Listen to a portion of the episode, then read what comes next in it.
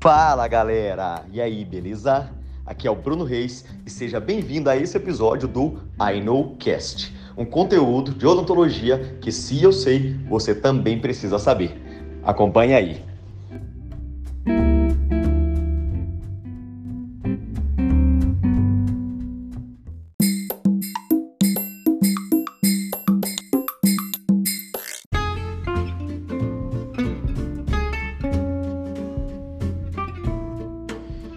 Pergunta hoje foi a seguinte: é, quando você termina um tratamento estético, seja com resina ou seja com cerâmica, se há algum tipo de restrição alimentar por determinado período de tempo que o paciente deve tomar como medida.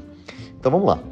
É, nós sabemos que os materiais resinosos, os compósitos de base resinosa, como é a resina, como é o cimento que você cimenta uma faceta cerâmica, ele continua ainda tomando presa durante aproximadamente 48 horas, que é chamado de presa tardia. Então, esse período de presa tardia, ele, a resina ela não está no seu máximo de propriedade ainda. Então, seria bom que ele evitasse é, o uso de alimentos com corantes, por exemplo, nessas, nessas primeiras 48 horas. Só para. A chance de ocorrer um dano é baixa, mas ela existe. Então, se o paciente puder evitar, melhor ainda.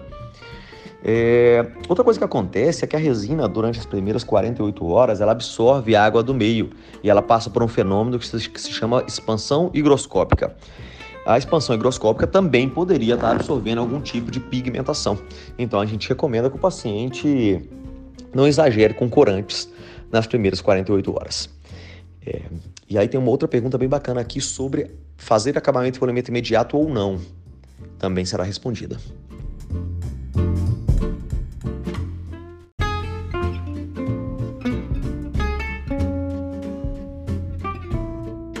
E aí, você gostou desse cast?